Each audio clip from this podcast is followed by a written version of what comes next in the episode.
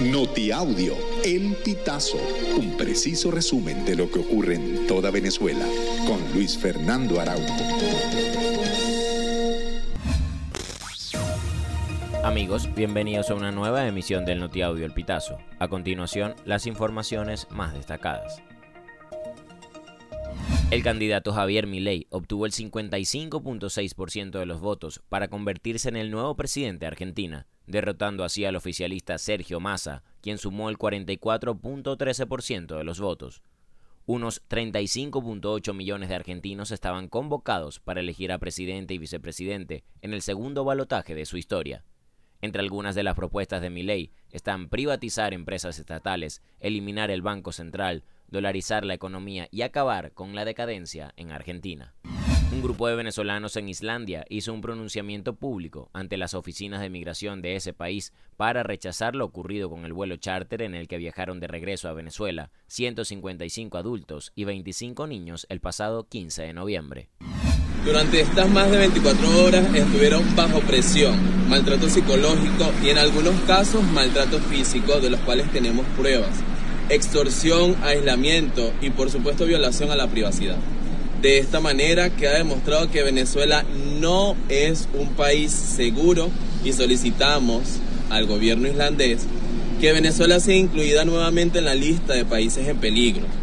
El tránsito en el kilómetro 16 de la carretera panamericana que une a Los Teques con Caracas fue restituido completamente luego del hundimiento registrado el martes 14 de noviembre. Así lo informó la noche del domingo el gobernador del estado Miranda, Héctor Rodríguez, quien reconoció a todos los trabajadores por lograr en tiempo récord esta rehabilitación. La obra requirió 80 horas de trabajo en el sector, ya que se encuentra a más de 6 metros de profundidad. Los pensionados del Instituto Venezolano de los Seguros Sociales y de la misión Amor Mayor son los últimos en recibir el bono contra la guerra económica que entrega el gobierno de Nicolás Maduro a través del sistema Patria. Aunque oficialmente no hay una fecha, la experiencia relacionada con el pago de este bono indica que la entrega del dinero se realiza en la segunda quincena del mes. En el caso de los pensionados, suele ocurrir a partir del día 20 de cada mes. La cuenta en Instagram arroba canal Patria Digital detalló que el monto correspondiente a noviembre para los trabajadores públicos activos fue de 1.415 bolívares, equivalente a 39.96 dólares, según la tasa vigente del Banco Central. Venezuela venció a Brasil en su respectiva semifinal y selló su boleto a la gran final del Campeonato Sudamericano FIBA Sub-17, que se disputa en el Coliseo La Gota Fría de Valledupar, en Colombia.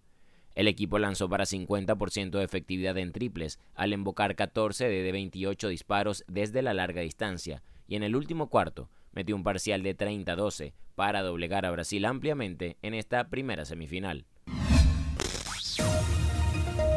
Amigos, y hasta acá llegamos con esta emisión del Notiaudio El Pitazo. Recuerda hacerte super aliado para mantener vivo el periodismo independiente en Venezuela.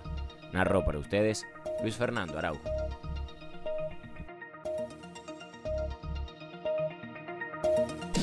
Estas informaciones puedes ampliarlas en nuestra página web También recibimos tus denuncias vía SMS o WhatsApp a través del 0414-230-2934.